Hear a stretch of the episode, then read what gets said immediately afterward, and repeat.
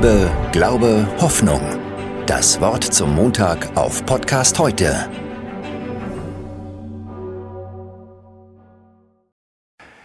Annalena Baerbock, unsere Außenministerin, hat ihre erste Rede vor den Vereinten Nationen in New York damit begonnen, dass sie von Mira und ihrer Mutter sprach.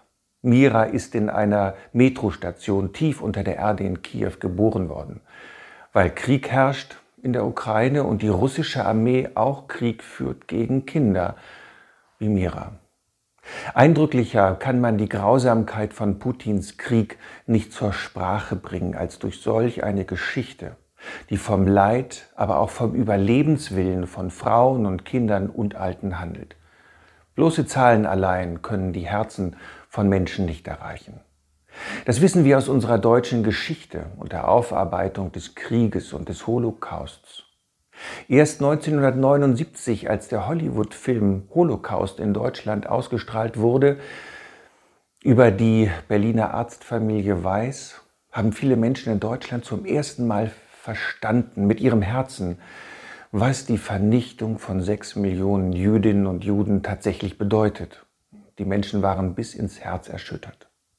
Bloße Zahlen allein können die Herzen von Menschen nicht berühren. Und darum ist es gut, dass wir den Frauen und Kindern und den Alten, die zu uns kommen oder schon da sind, dass wir ihnen nicht nur ein Dach über dem Kopf bieten und essen und trinken, sondern dass wir ihnen auch unsere Herzen und Ohren leihen. Ich weiß, das wird uns an den Rand unserer Vorstellungskraft und weit darüber hinaus führen, aber diese Kriegsflüchtlinge brauchen einen Raum, damit wir ihnen zuhören, wenn wir uns trauen, mit ihnen zu weinen.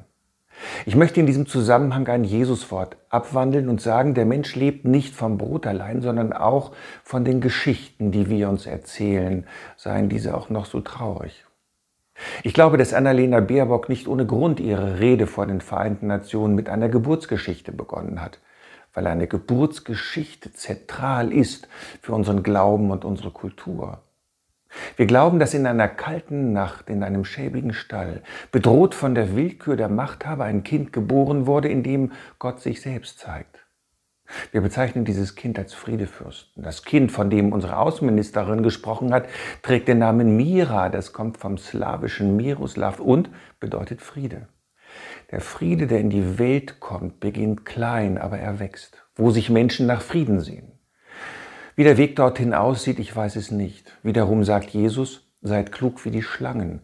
Das deute ich so, dass es auch möglich ist, dem Feind bewaffnet entgegenzutreten und ihn zu stoppen Tod und Schrecken zu verbreiten. Was wir machen können in Celle, Nienhagen, Lachendorf oder wie immer wir auch leben, wir können keinen unmittelbaren Einfluss nehmen auf den Krieg dort, aber wir können tätig sein und spenden und den Menschen, die hier sind, unser Ohr und unser Herz leihen. Bleibt behütet bei dieser Aufgabe. Liebe, Glaube, Hoffnung. Das Wort zum Montag auf Podcast heute